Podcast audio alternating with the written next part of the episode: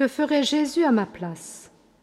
Mettons-nous à l'école de Lucie Christine, pseudonyme de Madame Thierry Boutelet, née Mathilde Bertrand, laïque, épouse, mère de famille, née en 1844, morte en 1908.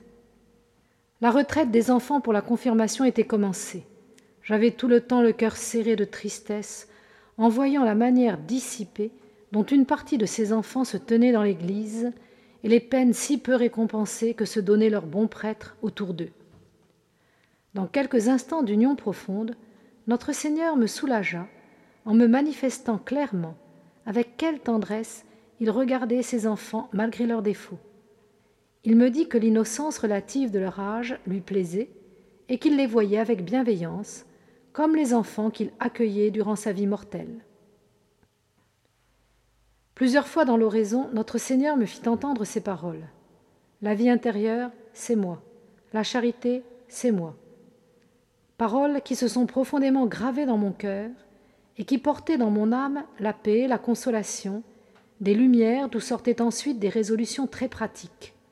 Leur effet principal était toujours de me faire connaître davantage notre adorable Maître et de m'attacher fortement à lui seul.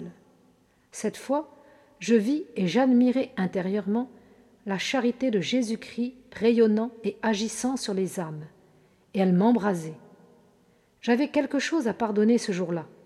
Je revins, sentant dans mon cœur la charité de Jésus, et j'eus la joie de ramener à la paix ceux qui l'avaient troublé. Notre Seigneur m'encouragea à conserver non seulement la paix, mais la suavité de l'âme, au lieu des peines qui viennent de la part des hommes il m'en donna le moyen.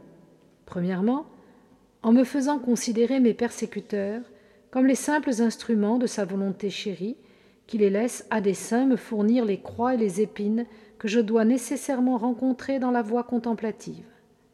Deuxièmement, en me conseillant de parler d'eux avec une bienveillance toute particulière, d'éviter la moindre allusion à leur tort lorsqu'il n'est pas absolument nécessaire d'en parler, enfin, de faire, en toutes circonstances, que l'accent de la charité domine toutes mes paroles à leur égard. Jésus m'a dit Sois mon canal pour porter mes grâces aux autres. Unis-toi à moi et tu iras et tu donneras de moi aux autres.